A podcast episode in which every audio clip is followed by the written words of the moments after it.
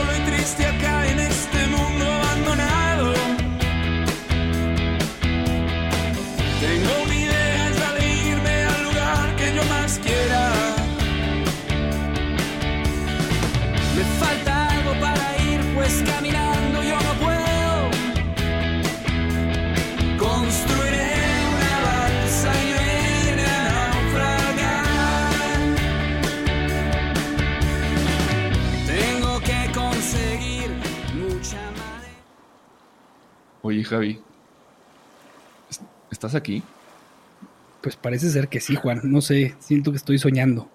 Yo también, como que está- estamos en la balsa, pero esto es, es como, como que no es real.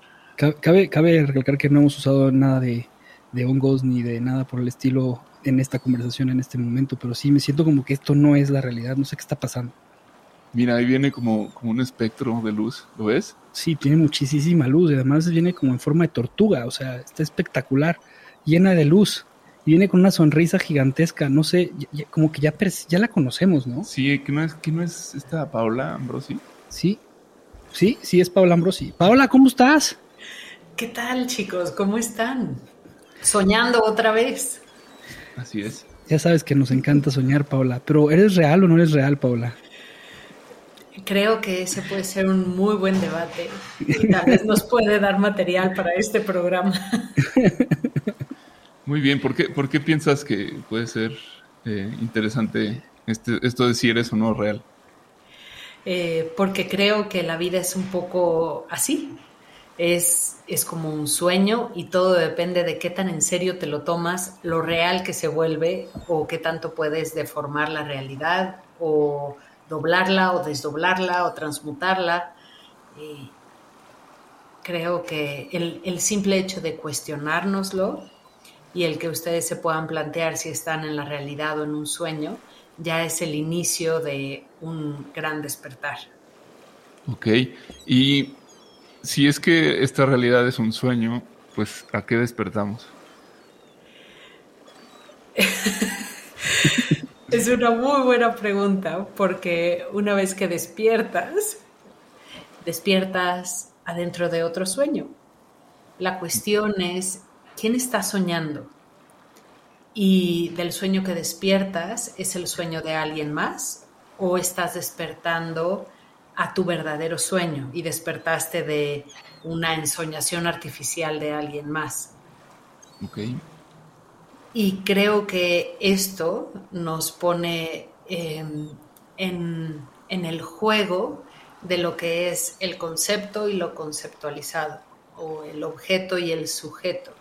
Y los dos están involucrados para que pueda existir un sueño o la conciencia de un sueño.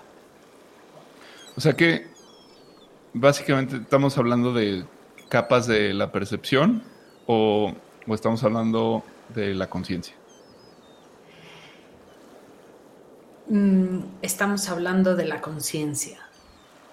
Y dentro de la conciencia hay diferentes capas de percepción. La conciencia, digamos, está completa. La conciencia no tiene ningún sesgo, ningún punto ciego, ningún área que no pueda mirar. Es como una esfera de luz que puede ver 360 grados en toda dirección y en todo sentido. Después llegan las diferentes capas de experiencia. Estoy en un cuerpo humano, estoy fuera de un cuerpo humano, estoy en la Tierra, estoy en otro planeta. Me vela la ignorancia, me vela mi aflicción, me velan los condicionamientos de quién soy o qué soy.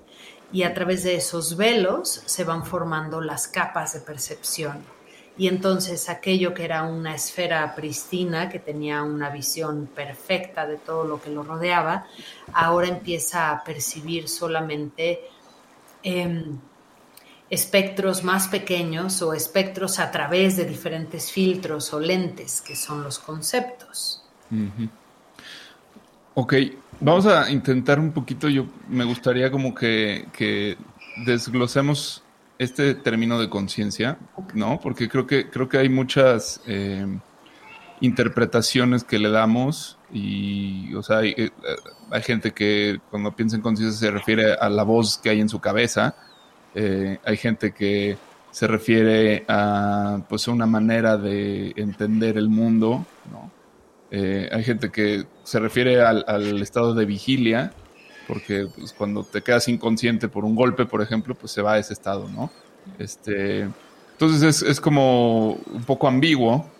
Eh, si nos vamos a la, filosofía, pues eh, tenemos un, tipo de conciencia, ¿no? Por ejemplo, yo pienso en Henri Bergson, que era este filósofo que hablaba, justo toda su filosofía venía, eh, pues se construía en, en la conciencia, ¿no? Él era como su tema central y básicamente pues es como lo indefinido, ¿no? Eso es lo que entiendo. O sea, la conciencia no es algo, sino es la ausencia de algo, más bien, que es por donde pasa todo.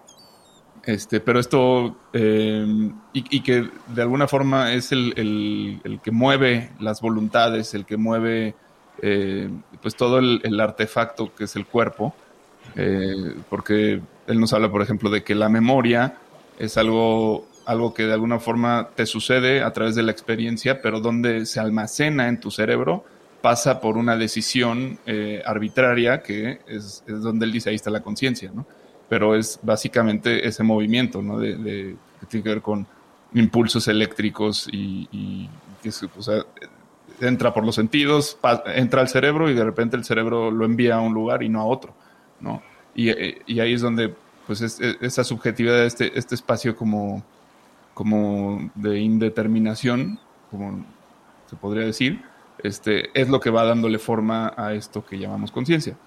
Sin embargo, pues en, la medicina, por ejemplo, se le ha buscado, eh, se, ha pensado y se le ha estudiado a ver dónde está alojada, hasta donde se no han encontrado un lugar. Eh, entonces, bueno, hay muchas, muchas formas de ver esto.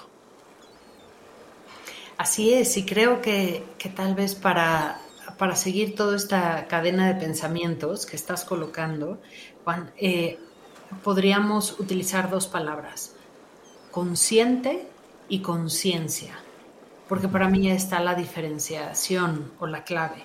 Una cosa es la conciencia y otra cosa es qué tan consciente soy. Y son dos, términos completamente diferentes cuando estamos hablando de principios filosóficos o teológicos o místicos, ¿no?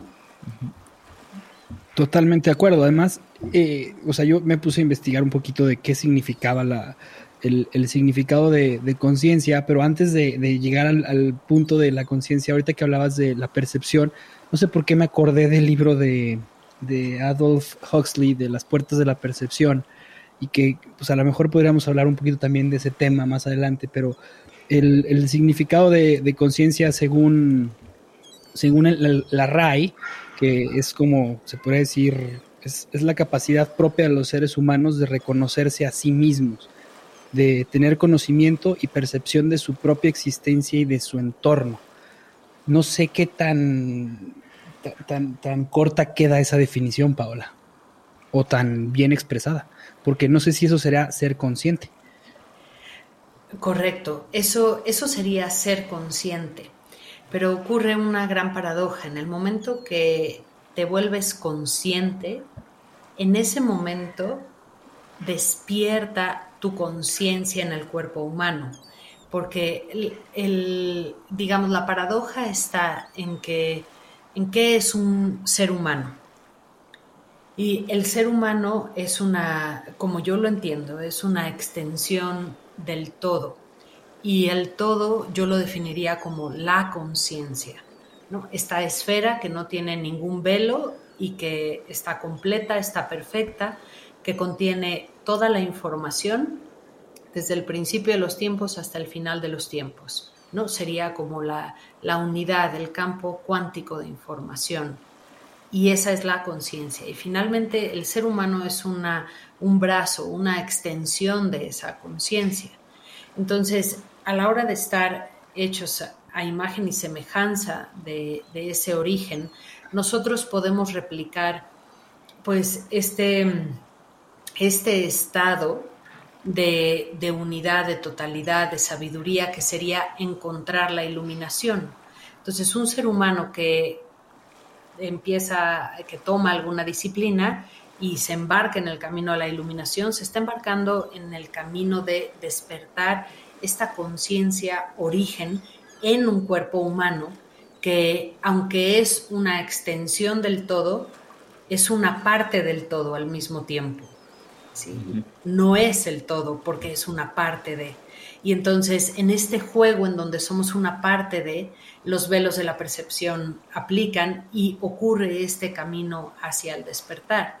Entonces, cuando yo ya estoy en un cuerpo humano, la definición que acabas de leer, Javi, tiene, tiene todo sentido, porque la, la conciencia o hacerme consciente es este despertar a mi naturaleza de completud, a mi naturaleza de de unidad a mi origen, ¿no? El proceso de darme cuenta yo soy y descubrir qué es eso que soy.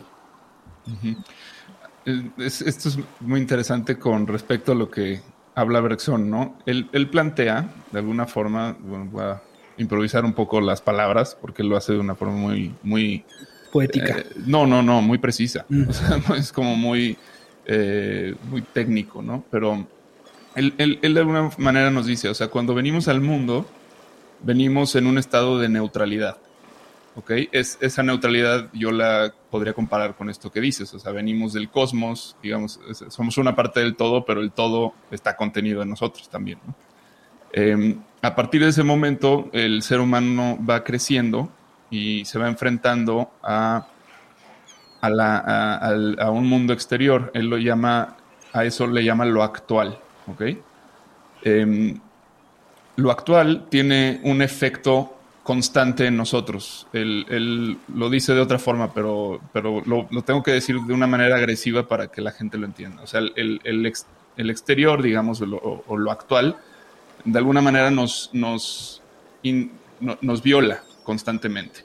Entra en nuestro campo de la subjetividad y nos arroja imágenes así él le llama imágenes como a todo lo que puede pasarnos eh, por medio de los sentidos, eh, y estas imágenes de alguna forma eh, impactan nuestro, este centro o esta neutralidad de distinta forma. Él dice que existen dos, dos maneras de, de responder, porque al final de cuentas responder es estar vivo.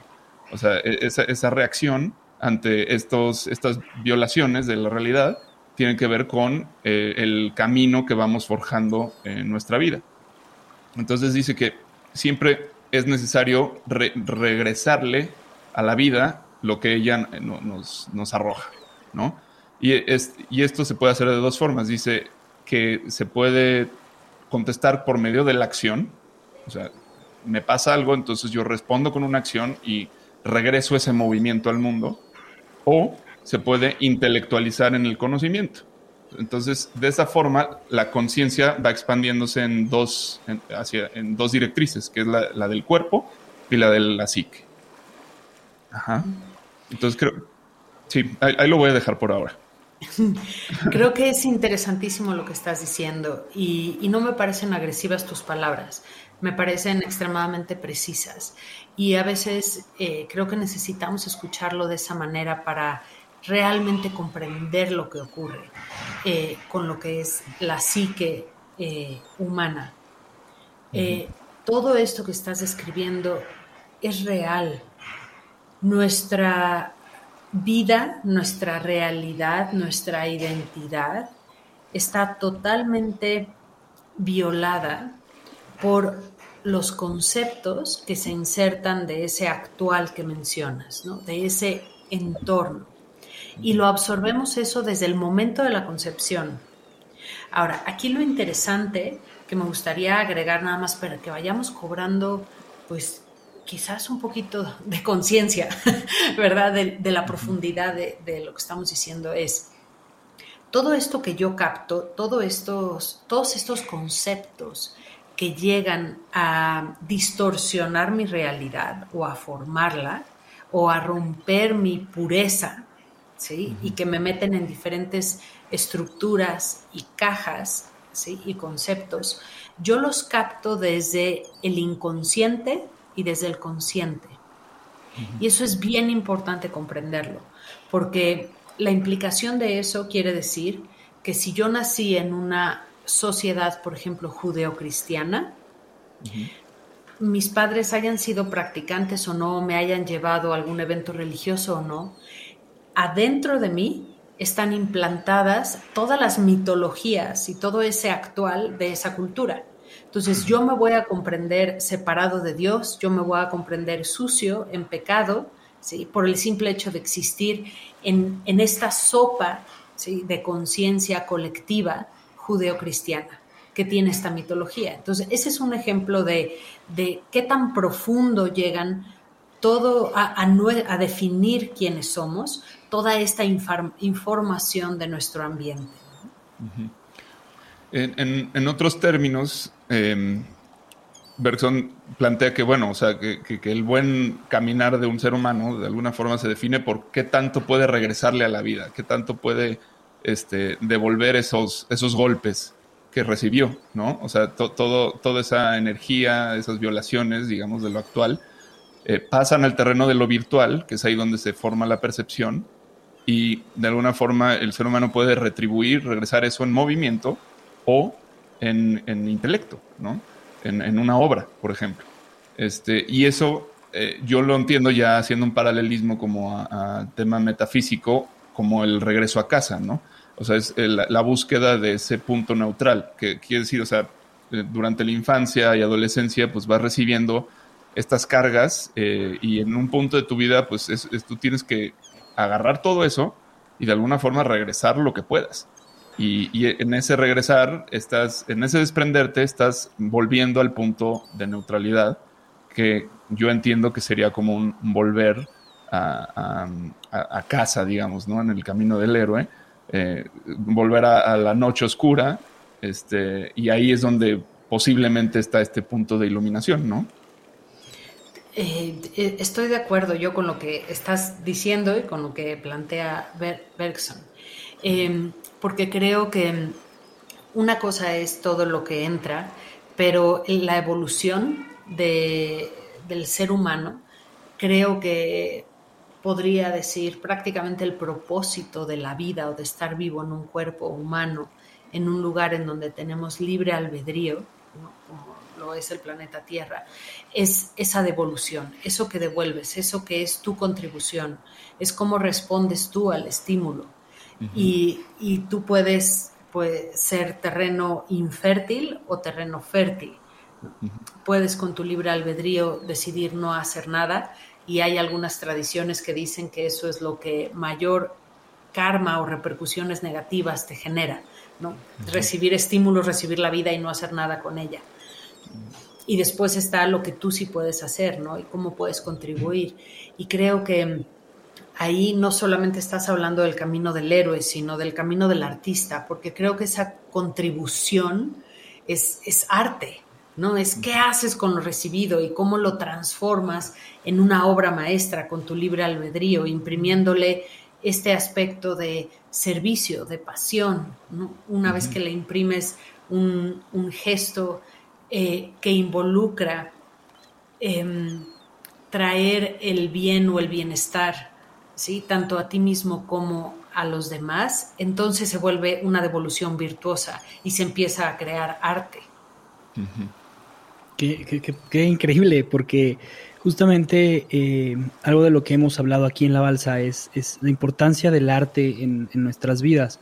Y, muchas veces creemos que parte de lo que nosotros hacemos es como una forma de transacción ante, ante los demás. O sea, yo recibo, te entrego. Y esto que acabas de mencionar, eh, pues tiene sus niveles de conciencia, se podría decir. O sea, dependiendo de cómo, cómo, cómo, cómo recibas y cómo entregas, pues es tu capacidad de, transformarte. Y hay una frase que me, me, encanta de, de, Jung, que justamente dice eso, dice, uno no alcanza la iluminación fantaseando sobre la luz, sino haciendo consciente la oscuridad. Lo que no se hace consciente se manifiesta en nuestras vidas como destino. Y, y a mí sí me gustaría eh, profundizar en ello, porque el episodio pasado hablamos Juan y yo de esto, que hablábamos de la alquimia. Y dentro de, de la alquimia llegamos a una conclusión, Juan y yo, que la vida necesitaba más alquimistas. Bueno, más bien yo llegué, no sé si tú también estás este, consciente de que necesitamos más alquimistas, pero porque decíamos que debíamos de convertir el plomo en, en, oro y el plomo es nuestro Saturno, que es nuestro Satán, nuestro adversario, que es nuestro propio ego, y convertirlo a la luz. Y esta frase de Jung, pues me, me, me llama muchísimo la atención y lo que tú estás diciendo, que el camino del artista a través de la conciencia es transformar lo que recibimos en luz. Y eso sería para mí la alquimia. Sí, sí. Sí, así es, totalmente, totalmente. Ese, ese es el arte. El arte es, es la alquimia. ¿no? Y tanto existe a nivel físico, ¿no? el transformar el, el, el plomo en, en, oro, como es un proceso eh, interno, ¿no? y es justo lo que define el camino del héroe. Y Carl Gustav Jung, yo creo que más que un psiquiatra y pionero de, la psicología, eh, de la mano de, Freud, para mí es un gran profeta y chamán, porque lo que él hizo fue aventarse al viaje, se metió en el viaje, se dejó ir, se dejó transformar y después nos regaló en todos sus escritos, sobre todo en esto último que se acaba de publicar, el libro rojo y los libros negros, nos regala todos esos viajes y nos cuenta cómo hizo la alquimia él en su ser cómo se enfrentó a su plomo, a su oscuridad, a sus miedos, a los espíritus de la oscuridad, y cómo permitió que al pasar a través de esos eh, lugares, de esas noches oscuras, su ser se fuera transfigurando hacia la luz, hasta llegar a, la luz. Y, y creo que es ese paso constante y continuo, esas pequeñas muertes del ego, esas muertes a los conceptos restrictivos que yo he absorbido como míos y que definen mi identidad, eh, el ir muriendo a eso es lo que me, me, pone en el camino de la individuación, como lo diría Carl Gustav Jung, o el camino a la iluminación. ¿no? Y definitivamente creo que el desprendimiento es como, ¿cómo te diré? Cuando, cuando hay un proceso de alquimia, se desprende energía. Eh, y esta energía puede ser calor, puede ser radiación, es luz. Y esa transfiguración que ocurre, esos destellos de luz, para mí ese es el arte. ¿no? Y ocurre solamente cuando el ser humano se funde en el proceso, es decir, suelta el control y se entrega por completo a ese proceso alquímico interno es rendirme ante la oscuridad, ante mis peores miedos, dejar que me devoren, dejar que ocurra el desmembramiento de mi ego y ahí en ese punto del desmembramiento es en donde ocurre la aparición de, este cuerpo de luz o de esta conciencia de, de, luz, ¿no? Y eso es el arte, ¿no? O sea, es, Sí, perdón, perdón, este, la, es que justo estoy pensando en algo que creo que va a enriquecer todavía más, todavía estoy en Brexon, porque bueno, pues al final de cuentas es el filósofo de este tema, ¿no? Él, él hablaba de, de, cómo nosotros tam tenemos también, eh, en cierto nivel, pues una, una conexión con, con, los seres microscópicos, porque están en nosotros, pero él habla de las amebas, ¿no? Dice, una ameba, en una ameba la percepción es lo mismo que acción. ¿No? Eh, o sea, ante la meba, que pues, es un bichito así como un gusano microscópico, este, eh, en el momento que percibe eh, la aparición de, algún objeto desconocido o, que algo la va a tocar, digamos, eh, en el momento en que, que, percibe ya está reaccionando. ¿Okay? Se está moviendo, se está quitando, está haciendo algo al respecto. Esto quiere decir que no hay como tal percepción, simplemente hay reflejo. ¿okay? Y este nivel del reflejo está en, a nivel celular en nosotros. Eh, lo que pasa con la conciencia es que ese, digamos, esa pequeña división que existe entre el percibir y el responder a esa percepción, ahí está la conciencia. O sea, y ahí está, eh, esa es la, percepción también. O sea, es, es, donde se empieza a inflar un espacio que, que ante la recepción de un estímulo no solamente tiene la opción de, de quitarse, como en, una, en un acto reflejo, sino tiene la, la posibilidad de esperar. ¿no? Y esa espera abre todo un campo enorme, que es lo que al final de cuentas crea las especies más complejas, ¿no? Y en el caso del ser humano, esto llega a un nivel este, lejísimos, ¿no? Lejísimos, mucho más allá de, los animales que también tienen la posibilidad de la espera. Eh, ahí es esta capa es lo que crea pues, lo que él va a llamar percepción, que de alguna forma la percepción y la conciencia están eh, muy, muy, muy ligados, ¿no?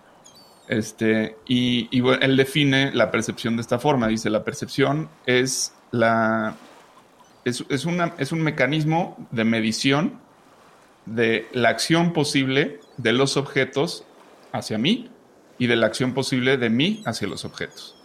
O sea, es, es es algo como muy, muy un cálculo, básicamente. perfectamente bien explicado, o sea, está increíble, ¿no, güey? pues sí, Bergeron es, es, así, muy, muy, muy claro, este, pero también me, me gustaría así como eh, escuchar tú cómo, cómo haces, tejes un paralelismo entre esto y lo que haces tú, Paula, que es, este, pues al, al final de cuentas, navegar por ahí. Eh, pues sí, estamos constantemente eh, ¿no? trabajando en, buscar navegar esos, esos puntos y creo que lo explicas eh, de, una manera muy, muy clara. Ese espacio del que estás hablando, ¿sí? Ese, esa espera, ese silencio, esa pausa, estás describiendo el, el punto en donde ocurre el milagro de la aparición de una vida humana como tal, a diferencia de las, del reino vegetal, del reino mineral y del reino animal. Ahí está el libre albedrío, ahí está el momento del yo soy. En ese instante despierta el ser y vive o habita desde otro lugar distinto al que el reino animal puede vivir, ¿no? Porque ahora yo puedo elegir, elegir si actúo o no actúo.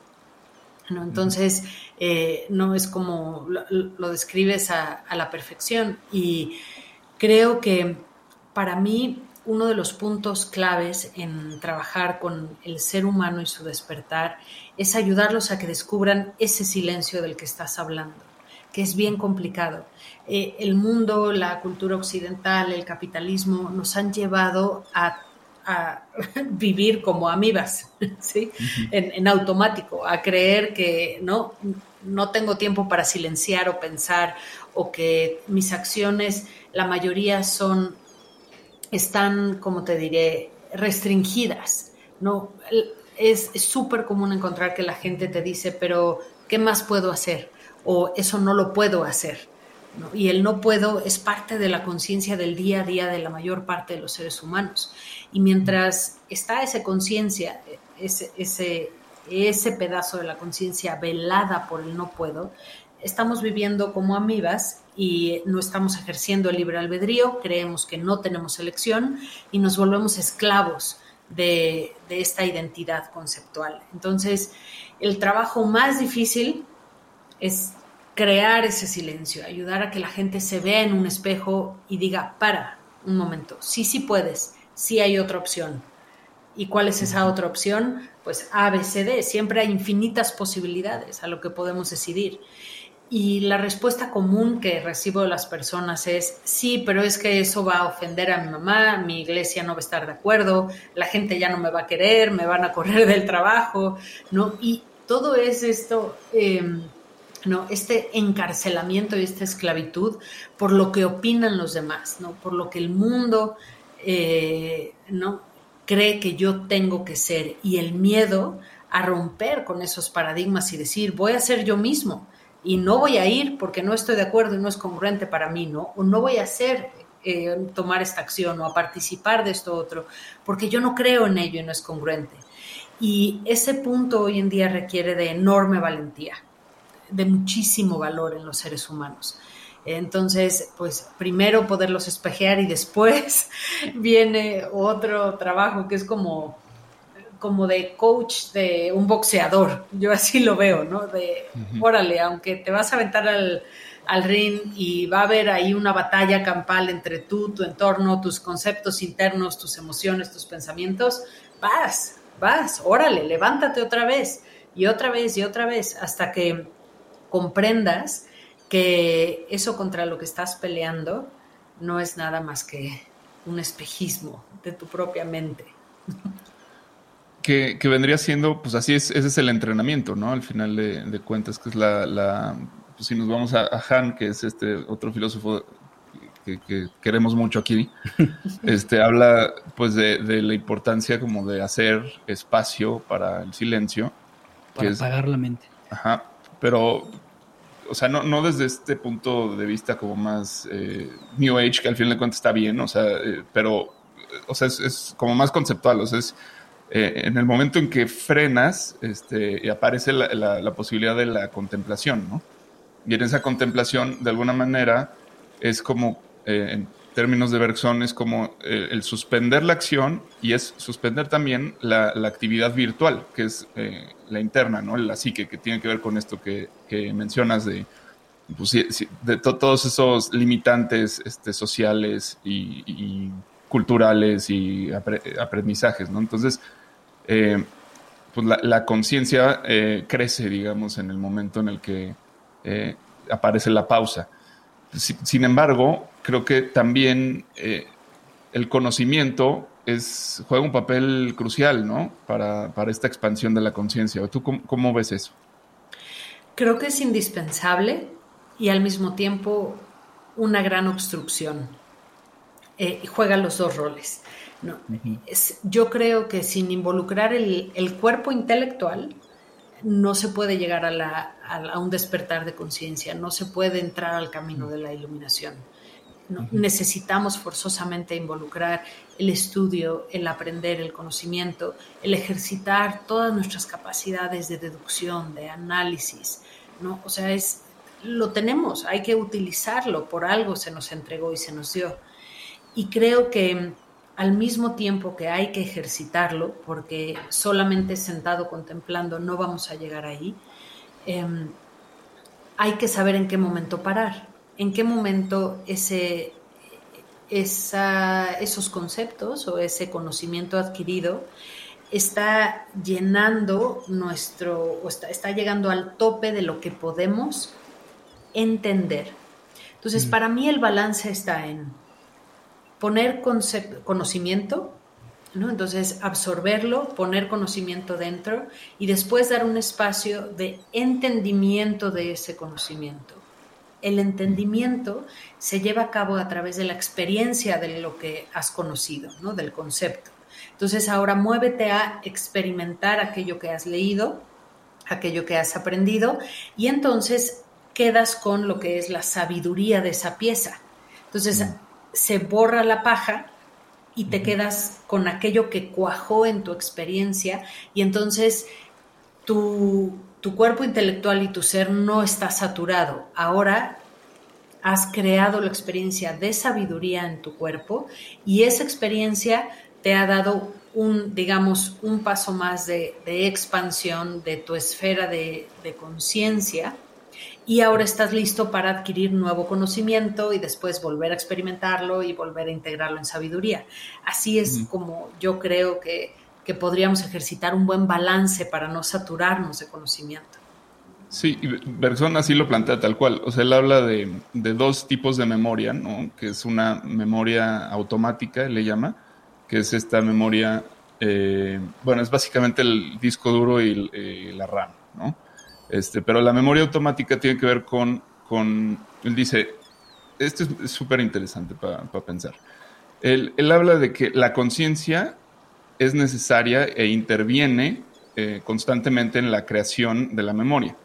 ¿Por qué? Porque, por ejemplo, eh, estamos aprendiendo a manejar, ¿no? Entonces, eh, pues tenemos que hacer un esfuerzo intelectual por recordar lo que nos dijeron, por hacer, generar el mecanismo. Esto es, ya no, no se queda únicamente en lo que él llama la afección. La afección es este terreno donde está, está metido el estímulo dentro de uno, pero todavía no sale y no se traduce en movimiento, ¿no? Entonces, mientras no se traduzca en movimiento, no opera, está, es intelectual, que es esto que mencionas, es como si te quedas únicamente con, la teoría, pero en el momento en el que metes la primera, sacas el clutch y estás eh, acelerando, etcétera, eh, empieza, digamos, a, aterrizarse esa, esa, memoria en el cuerpo y por, por, lo tanto empieza a crecer esa memoria RAM, ¿no?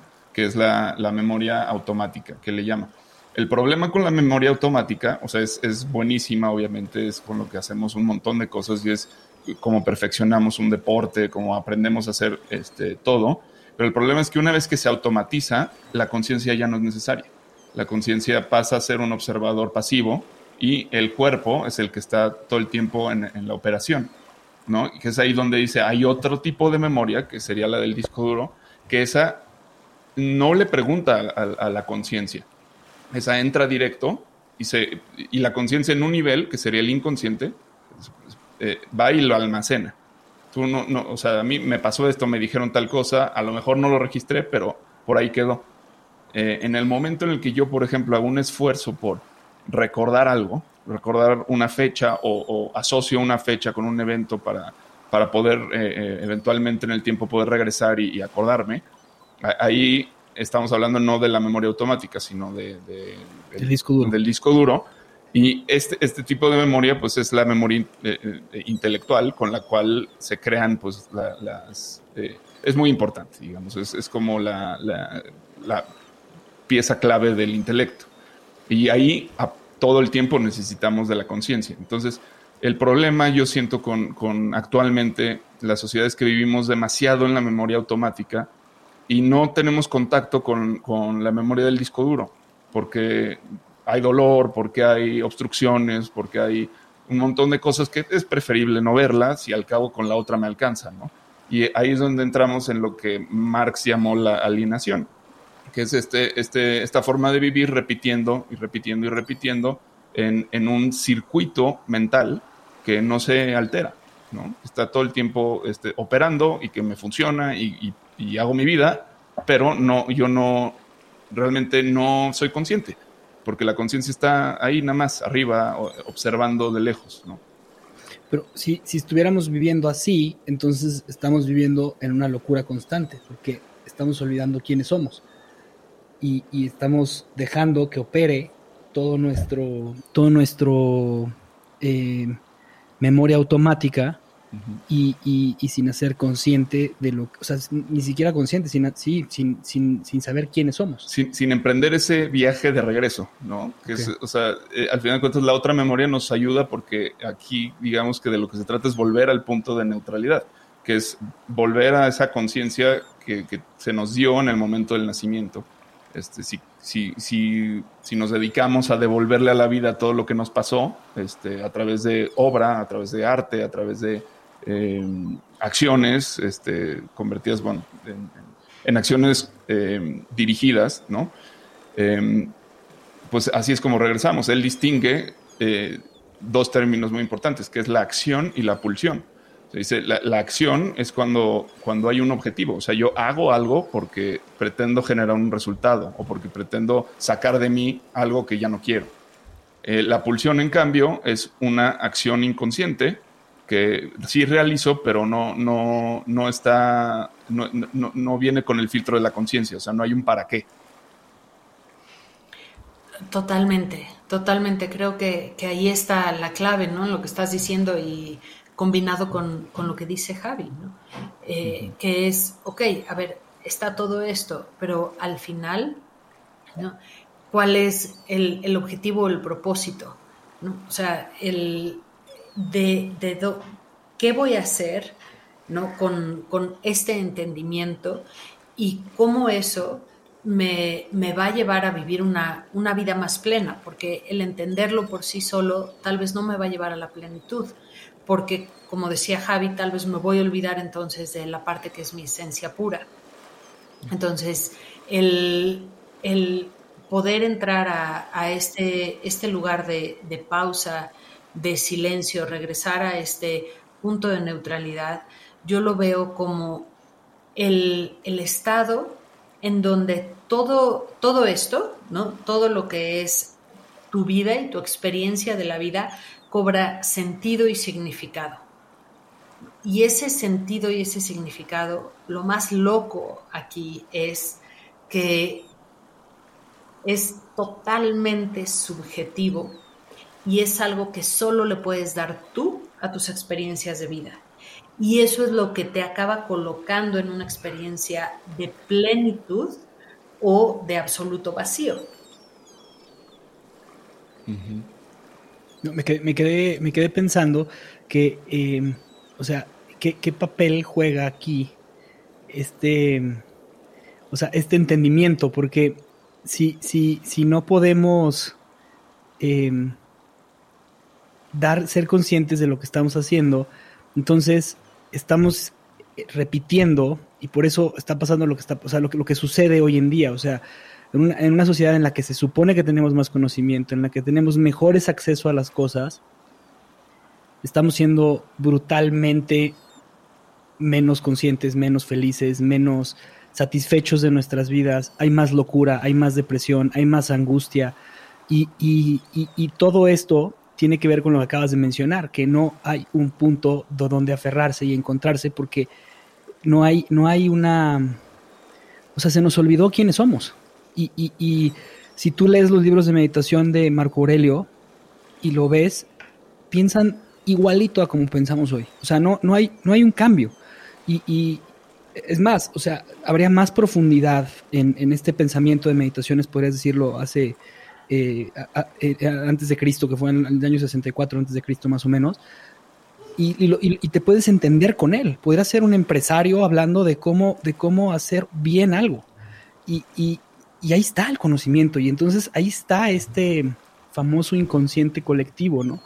Y este, este, este despertar de este inconsciente colectivo a nuestra conciencia es ahí donde debería estar el reto, ¿no? Pero eh, este loop que decía Juan, en el que estamos todo el tiempo tocando y tocando, tocando, tocando, tocando, donde no nos podemos salir, que es cuando experimentas la locura, eh, lo estamos viviendo en la sociedad. O sea, o sea yo, yo, salgo y veo locura de repente. O sea, y es algo que, que, que yo te quería preguntar. O sea, ¿cómo, cómo sales de ahí? Eh, wow, qué, qué, qué complicado. ¿no? Eh, es, es complejo. Es complejo porque en ese lugar eh, no hay salida, o sea, no hay un, espacio de calma.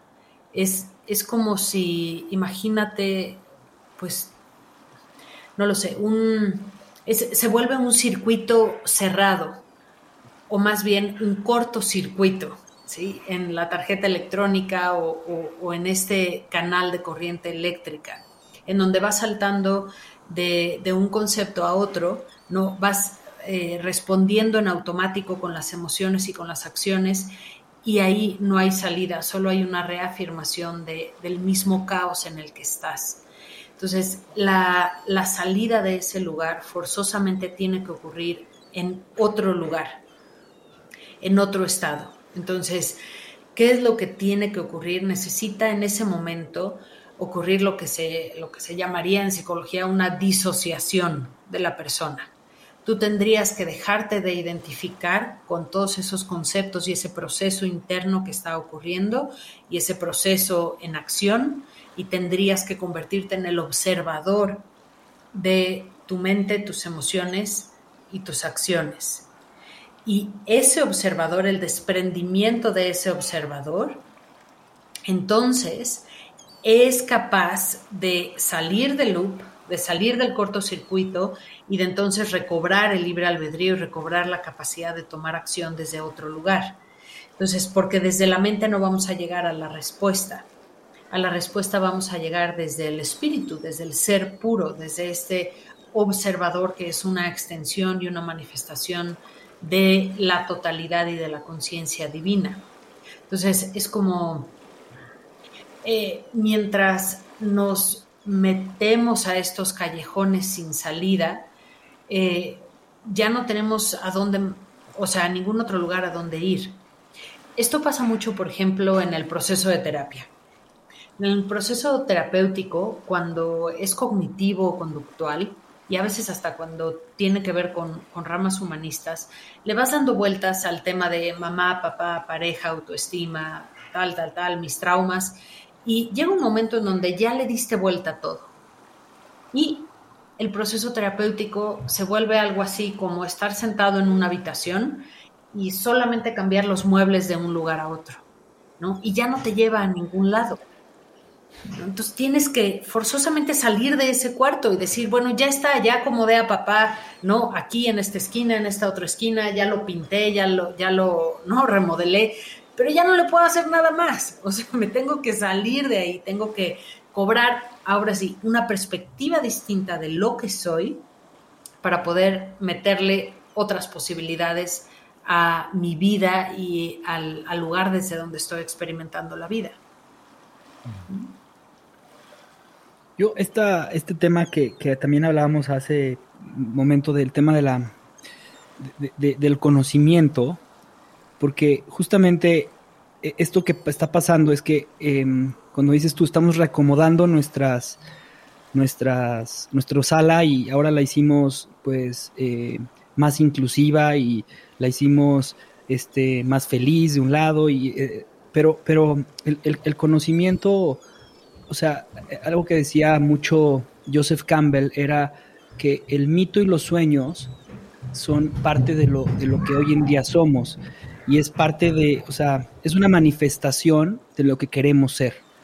Y, ahí me recuerda mucho a este inconsciente colectivo, que eh, muchas veces te caen veintes, porque me acaba de pasar hace poco cuando estábamos haciendo el, episodio de, Alquimia, eh, que de repente me cayó mucha información de lo que yo he trabajado contigo, de lo que para mí representa la alquimia, y entonces en, se, se, se, se encontró como un sentido de lo que yo tengo que hacer en mi vida y, básicamente es esta parte de hacer alquimia, ¿no? Pero, pero lo que pasó fue, que lo platicaba yo con, Juan, era que fue como una comprensión de, de, de algo que estaba ahí.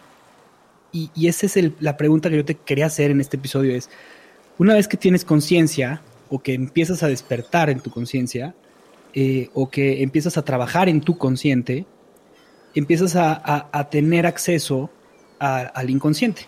Y al momento de tener acceso al inconsciente, empiezas a tener, a traer información de tu inconsciente para poder eh, pues relacionarlo. Y este inconsciente eh, que pasa y que lo vemos en los mitos y en los arcanos y en, y en, nuestra forma de cómo nos conducimos, eh, ¿qué, ¿qué, papel juega en el consciente? Ok, un, papel in, indispensable. Eh, el inconsciente colectivo es en donde está la sopa que nos informa eh, de todo lo que somos. Y desde ahí flotan estos arquetipos, estos arcanos de los que hablas, eh, flotan hacia el consciente. Nosotros los filtramos, ¿no? De acuerdo a nuestra cultura, nuestra educación, y entonces les damos vida ya en, en nuestra identidad eh, cuando lo que nosotros filtramos en nuestro consciente tiene que ver ya con mi eh, identidad individual. Y esa identidad individual se vuelve restrictiva. Entonces, por ejemplo, soy Paola, soy, soy mujer y no nací en México. Y eso por sí solo se vuelve restrictivo de mi ser. Entonces, a la hora de que yo des me desprendo de sobreidentificarme con esta individualidad y entro a este lugar del observador, empiezo a navegar en el inconsciente colectivo. Y en el inconsciente colectivo, el ser mexicana puede cobrar una dimensión totalmente distinta que en el consciente individual. ¿no? En el inconsciente colectivo, ¿no? México se puede convertir en el, corazón del planeta, ¿no? Se vuelve todo Mesoamérica, se vuelve el lugar en donde el mestizaje y esta cruza de intelectos y de razas, ¿no? Eh, se pues cobra su máxima expresión y entonces empieza a cobrar en ese inconsciente colectivo otra otra dimensión el ser mexicana, ¿no? O lo mismo, el ser mujer, la restricción a la que puedo entrar con el ser mujer en lo individual y si me voy al colectivo, pues quiere decir madre tierra, quiere decir fuerza receptiva, quiere decir vientre del dragón, quiere decir un montón de cosas. Entonces, ahí en el inconsciente colectivo es en donde puedo resetear estos conceptos restrictivos o destructivos de mi identidad y resetear lo que significa ser mujer. Y no solo eso, sino ahí en el inconsciente colectivo, en este lugar en donde soy el observador, me puedo fundir también con la experiencia de lo que es el hombre o ser hombre o el arquetipo masculino. ¿no? Y, y, entonces comprender desde otro lugar este arquetipo, integrarlo a mi identidad y convertirme yo en una mucho mejor versión de lo que es Paola. Y este proceso lo describe eh, con mucha precisión Carl Gustav Jung y Joseph Campbell también cuando habla de, los mitos y, y, cómo nos debemos de identificar con estos arquetipos mitológicos. Porque de alguna manera yo no puedo completar lo que soy desde lo específico y lo individual. Yo puedo completar lo que soy desde este lugar arquetípico y genérico y ahí puedo entonces expandir la experiencia de Paola y darle a Paola una integridad en la perspectiva de lo que es vivir. Y aunque tenga el cuerpo de una mujer, poder hacer alquimia y convertirme en un águila, convertirme en un hombre, convertirme en un niño si ya soy un adulto y adquirir otra vez toda esa fuerza, toda esa sabiduría de estos otros arquetipos e informar mi identidad individual y entonces irla moldeando para que se convierta en una expresión cada vez más expansiva de, la vida y de vivir. Y entonces definitivamente es en el océano del inconsciente colectivo en donde está el proceso de despertar, descubrimiento de la conciencia y el proceso de transmutación del ser. Yo quiero hacerte una pregunta que esta sí va a ser difícil, pero eh, yo he vivido, digamos, este, este tipo de experiencias de las que hablas y bueno, son, son eh, es con lo que tú trabajas, ¿no? Estas experiencias trans, transpersonales que, que, nos podemos llegar a ellas de distintas formas, pero bueno, son generalmente pues, tiene que ver con los estados alterados de conciencia, con una expansión de la conciencia que te permite, digamos, salirte del circuito y, y entrar en contacto como con, con todo este inconsciente este, y de alguna forma eh, aterrizarlo al consciente. El, el, asunto está en que después de que pasa esta experiencia, eh, volvemos de vuelta al circuito, ¿no?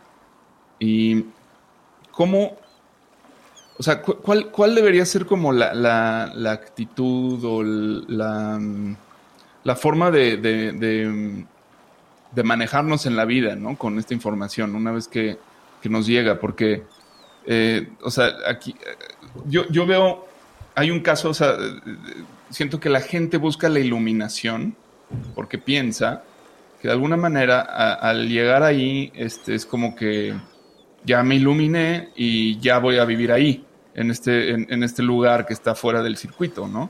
Y, y, hay como una cantidad enorme de mitos al respecto y, y al final de cuentas, pues yo creo que no es así, o sea, yo creo que eh, bueno, la verdad, no, no, no, no, lo sé, o sea, no, no, más a fondo, o sea, como lo, que he leído respecto al tema de la iluminación, pues la gente que en teoría se ha iluminado, pues dice que no es la gran cosa, ¿no? O sea, que, al, es la gran cosa, es, lo más cañón que hay, pero, pero no hay ninguna eh, diferencia tan, tan abismal, o sea, no es como que vamos a vivir ya en, en pellotados o eh, o, en, un estado de armonía constante, sino que todas maneras vamos a ser prisioneros de, esta percepción, de la percepción en, la que nos encontramos. Entonces, ¿cómo, cómo definirías tú la, iluminación y cómo es, esto? y la actitud que deberíamos tener ¿no? una, vez que regresamos. Ok, eh, el gran dilema. Creo que eh, el regreso es indispensable. El llegar es lo de menos. Sé que para mucha gente lo que está buscando es llegar a ese lugar de manera constante.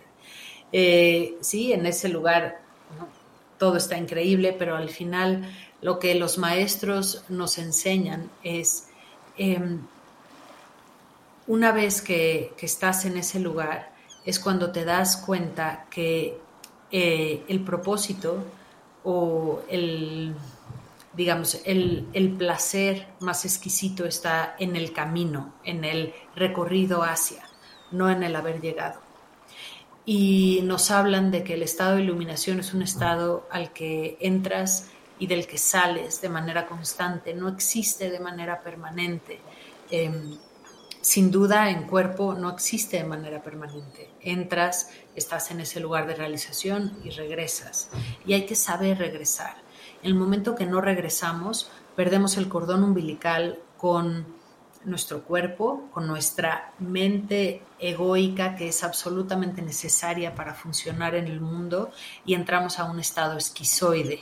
Y entonces sí nos tienen que internar en algún lugar o nos habremos vuelto el siguiente profeta que fundó una religión mesiánica, ¿no? Eh, entonces, em, ese punto es, absolutamente clave. Eh, el regreso, una vez que yo regrese, me voy a encontrar con lo mismo que había antes de haber partido.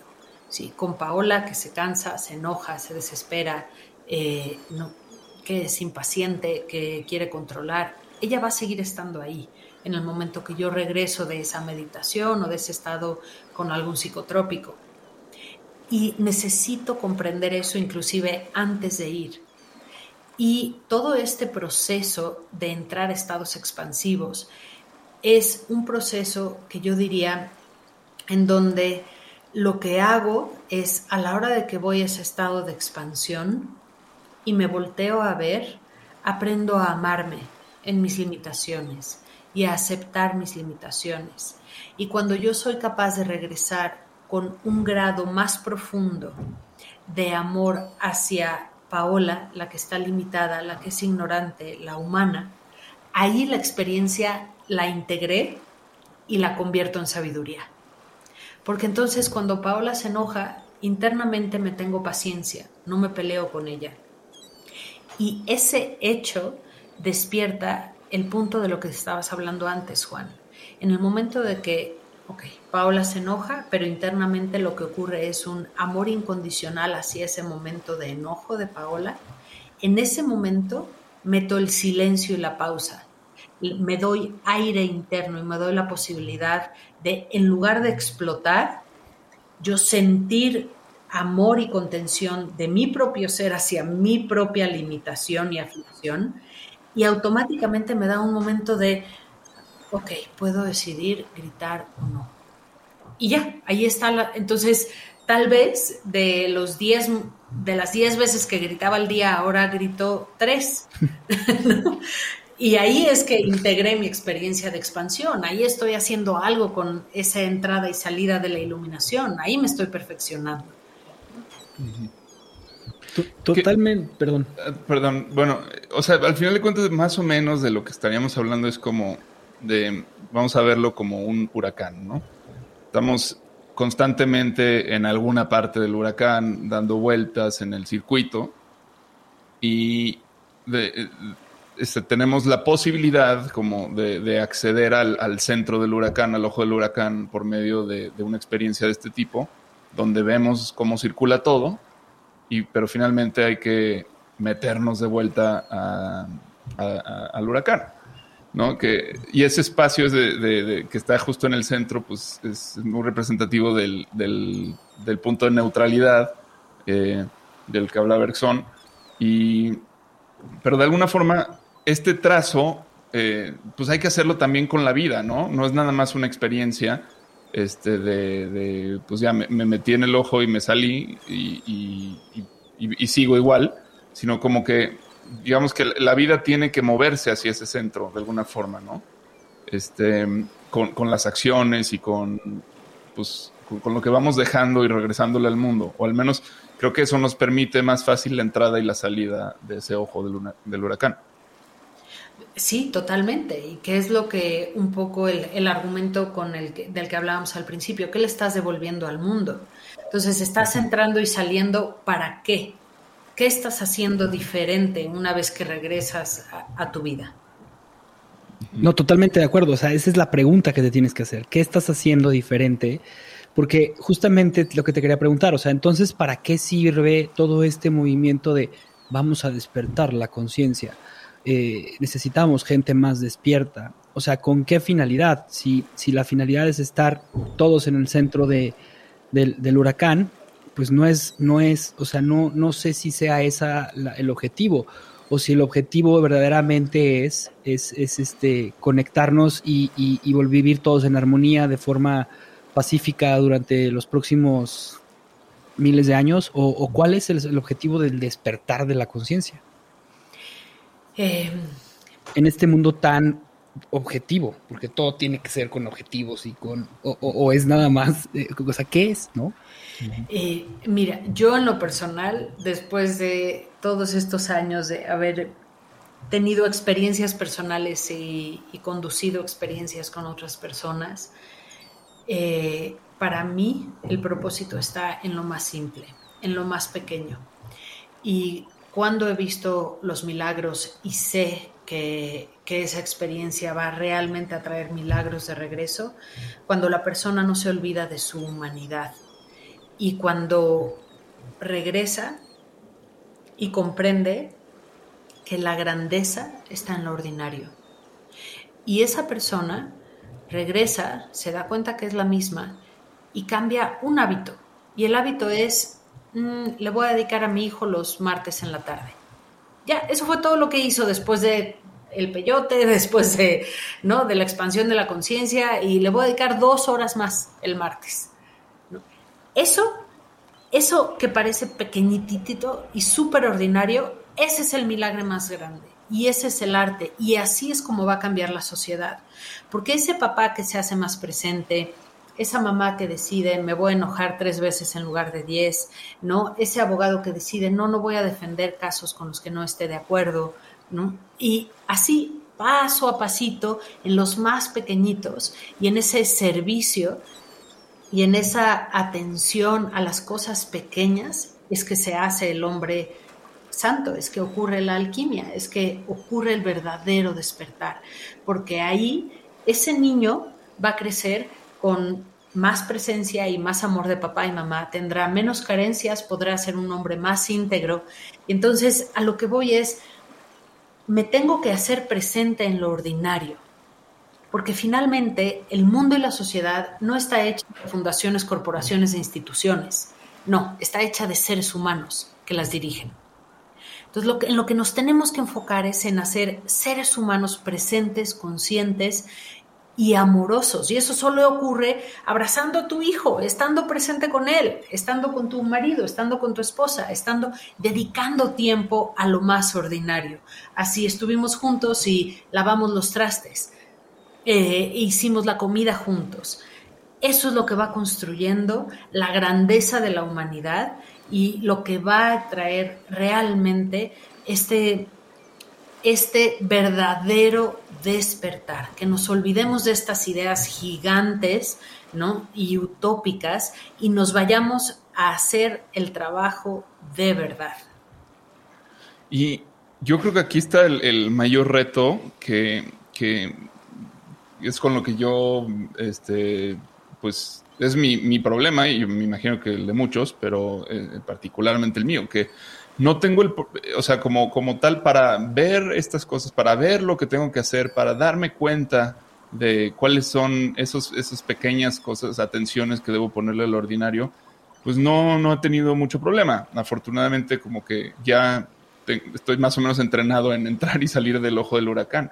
Ahora el asunto es cómo realmente me salgo del, del circuito, de la memoria automática que habla Bergson, para, que para cumplir.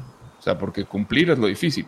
Y, y, ahí es donde todo el tiempo me pierdo, ahí es donde todo el tiempo me falta energía, donde todo el tiempo me falta tiempo y, y, no, y no me da la vida, ¿no? Y entonces de repente es como, este, o sea, el huracán sí me, me lleva, me jala durísimo y, y, como que este equilibrio, pues la, yo todos los días lucho con, por, por, por, este, mejorarlo y por este, domarlo, pero la verdad es que es súper difícil, súper, súper difícil.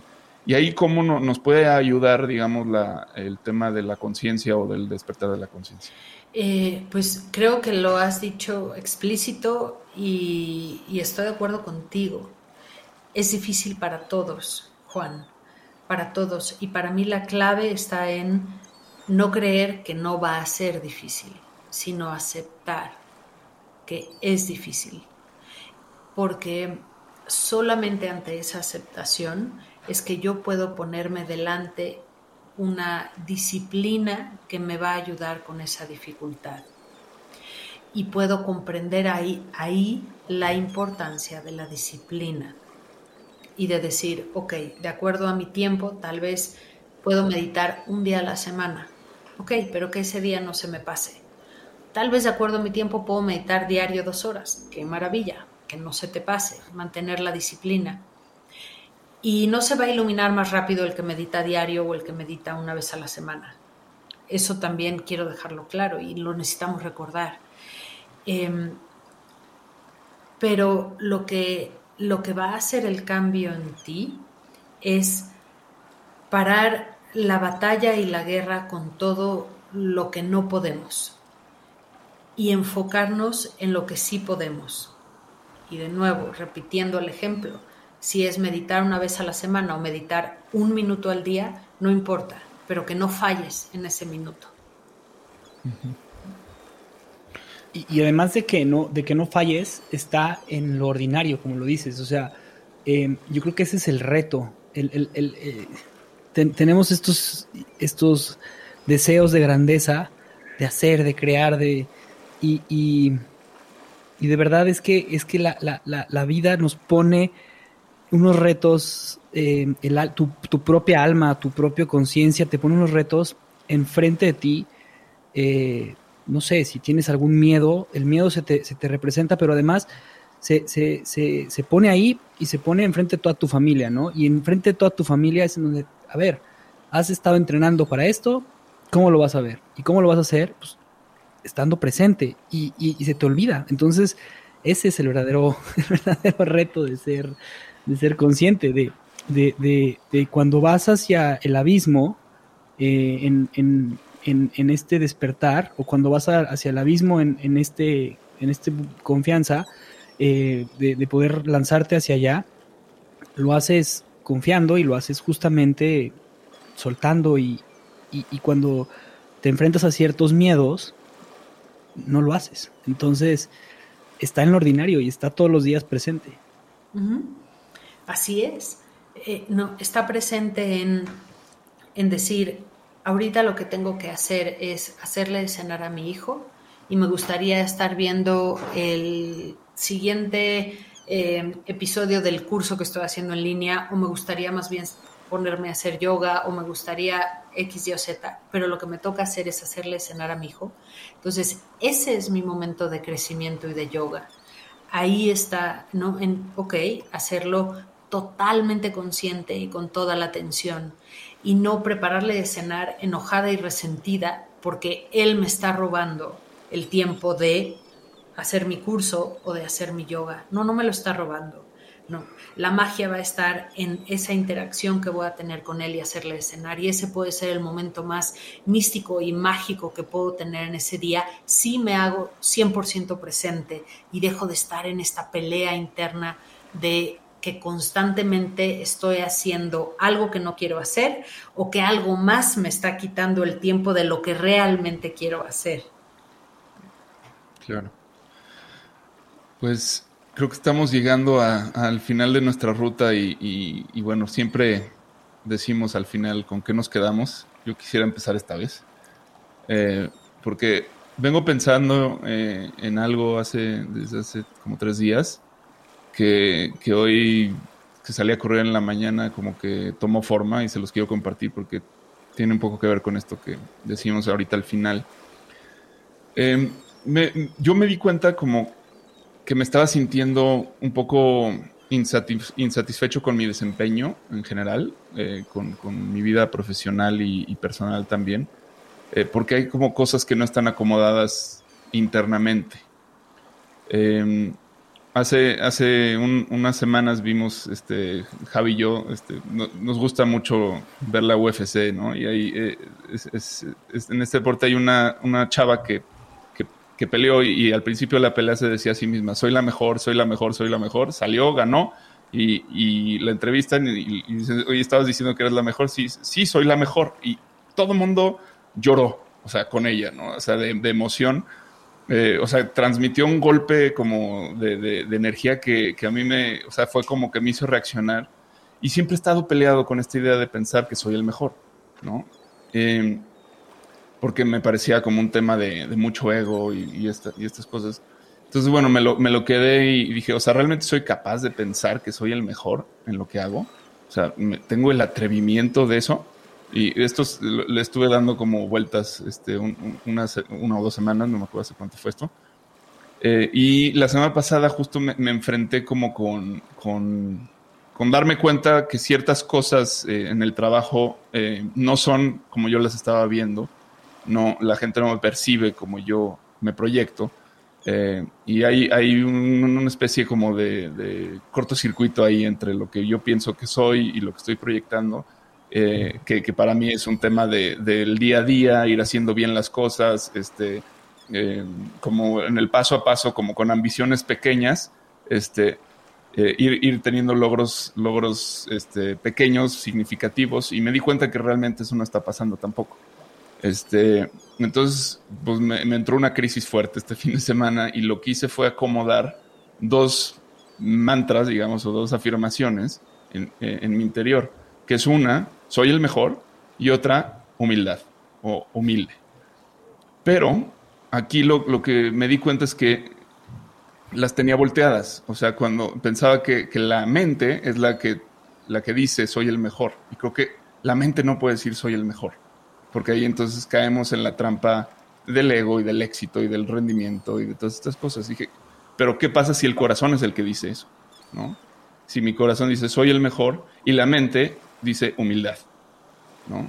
En lugar de, de que sea a la inversa, ¿no? Eh, humildad y eh, el espíritu, la humildad espiritual yo siento que es como un, tema de, de mm, pues de, no ir por más, ¿no? De no querer más. Y si la mente dice soy el mejor, pues está todo mal, porque nos perdemos en el ego. Entonces le di vuelta a esto y para mí hoy hace mucho sentido para poder lograr, al final de cuentas, estas pequeñas cosas de, la, de las que hablas, ¿no? Em, y, que tenga todo mucho sentido, o sea, como que, que la ambición de mi corazón tenga el potencial de ser inmensa, o infinito incluso, eh, porque esa frase pues, es infinita, al final de cuentas es súper subjetiva, pero hay que convencerse de eso. Este, y la humildad tiene que ver con, con esta, esta parte de, de, saber que no, eh, que bueno, que la percepción no es, eh, o sea, la gente te ve de una manera diferente a la que tú proyectas y entonces tiene que ver con tomarle la medida constantemente al cómo estoy siendo percibido y recibido por el mundo y, hacer como correcciones constantemente de mi actuar. Wow, gracias Juan por abrirte así. Y además complementas muchísimo algo que estuve trabajando yo toda la semana pasada. Em, y, justamente en una, en una de estas meditaciones lo que me arrojaba muchísimo era, Javier, necesitas más humildad y mayor compasión hacia ti mismo. compasión porque eres demasiado duro contigo y humildad porque tienes que aceptar eh, lo que eres, ¿no? y me hace muchísimo sentido y te quiero agradecer eso porque justamente hay una frase de William Blake que dice que si las puertas de la percepción se purificaran, todo aparecería al hombre como es, infinito. Y esta, esta cuestión es, es que justamente de eso se trata, creo yo, y lo que me llevo hoy de esta plática es que deberíamos de trabajar más en nuestro corazón que en nuestra mente. Y es ahí, en esas pequeñas cosas y lo ordinario que acaba de decir Paola, en donde nuestra conciencia puede verdaderamente cambiar el mundo y es a través del corazón. Y creo que diste en la clavo. Muchas gracias, Juan. Gracias. gracias, Paola. No sé, ¿tú qué te llevas? Híjole, yo me llevo eh, algo muy similar de, de, a lo que ustedes están diciendo, ¿no? Esta plática que acabamos de, te, de, tener ahorita nosotros, la alquimia que ha hecho en mí o la transformación que ha hecho en mí, es de nuevo ese reseteo de no hay tiempo, ¿no? Y hacer a un lado esa parte de no hay tiempo que, que siempre que entra la mente se vuelve todo, se vuelve una limitación enorme, ¿no? Y lo que, lo que dijiste, Juan, es, es, hermosísimo y también lo que dijiste tú, Javier. Y un poco en una combinación de, de sus dos perspectivas, lo que yo me llevo hoy es eh, aquí y ahora. Regresa aquí y ahora y a este ritmo de un paso a la vez. Yo me acuerdo cuando he hecho el camino de Santiago, que he tenido la oportunidad de, de escaparme dos veces eh, a ese camino, mi mantra interno era, camina tan lento como necesites y para tantas veces como lo necesites. Y ese mantra fue lo que me ayudó a caminar y a completar en cada una de las ocasiones eh, los trayectos. Y, se me olvida, y hoy lo recuerdo, me lo llevo otra vez al corazón, eh, ¿no? A esa humildad en la mente que entra en la prisa y en las carreras y regresarme a decirme, Paola, camina tan lento como necesites y así es perfecto y así está bien, ¿no? Y para tantas veces como necesites, descansa. Entonces, gracias chicos, gracias. Muchísimas gracias a ti, Paola. Este, Qué buen viaje fue este. Sí, la verdad es que muchas gracias. Justamente le decía a Juan que sentía que estaba derivando de repente, pero creo que justamente es para tantas veces como necesites y podremos dar muchas vueltas y al final el mensaje va a llegar como tenga que llegar. Eh, Paula, ¿dónde te pueden encontrar? Eh, pueden encontrarme en la página B transpersonal, B grande E transpersonal.com. Eh, pueden, el correo es info arroba bgrande e transpersonal.com o pueden mandar un WhatsApp a la oficina que es 55 25 58 27 41. Muy bien. ¿Y qué, qué servicios le ofreces a, a, la gente que se quiera acercar? Uy, qué barbaridad. eh, ¿Qué servicios podemos ofrecer? pues mira, sonrisas, abrazos, este, sarcasmo, bromas, un buen café, este, compartir una concha juntos.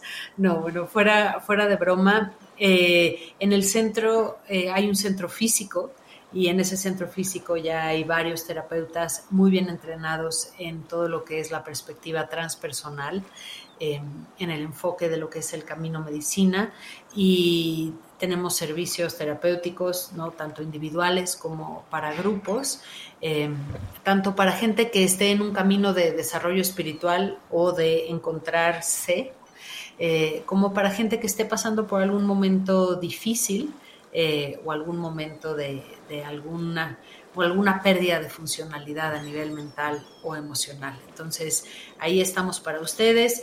Y para los que quieren aprender más, está habiendo constantemente cursos y entrenamientos en psicología transpersonal.